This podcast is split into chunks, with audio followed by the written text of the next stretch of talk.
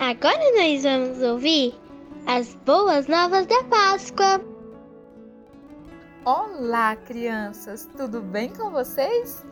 Boas novas, boas notícias! Quem não gosta? A melhor, a maior notícia, aquela que custamos a acreditar de tão boa, o Senhor Jesus ressuscitou.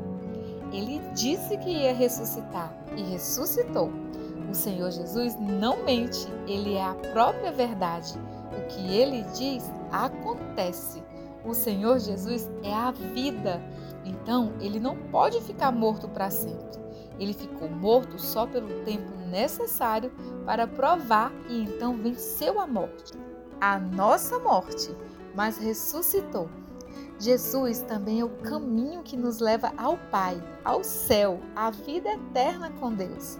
As mulheres que acompanhavam e serviam ao Senhor Jesus e que o viram crucificado, viram quando seu corpo foi sepultado e muito tristes.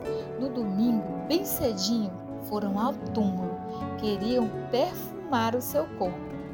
Estavam pensativas como iam remover aquela pedra enorme a primeira boa notícia do dia.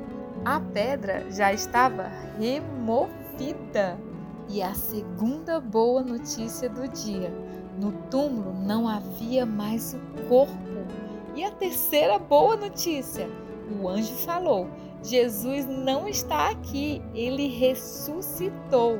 Que maravilha, não é, crianças? O Senhor Jesus, o nosso Deus, está vivo e assim como ele vive, nós viveremos eternamente com ele lá no céu. O Senhor Jesus tem um corpo novo que se chama corpo glorificado. Nós também teremos o nosso corpo glorificado. É ou não é a Páscoa das Boas Novas? Que devemos festejar?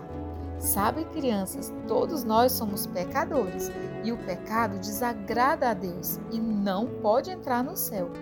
Por isso, Jesus morreu e ressuscitou para pagar o nosso pecado que ofende a Deus. A palavra de Deus nos diz: esta afirmação é fiel e digna de toda aceitação. Cristo Jesus veio ao mundo para salvar os pecadores, dos quais sou o pior. 1 Timóteo 1,15.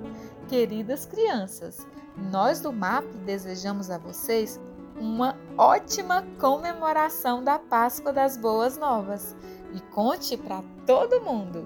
Um beijo da tia Liesna e que o Senhor Jesus te abençoe e te guarde.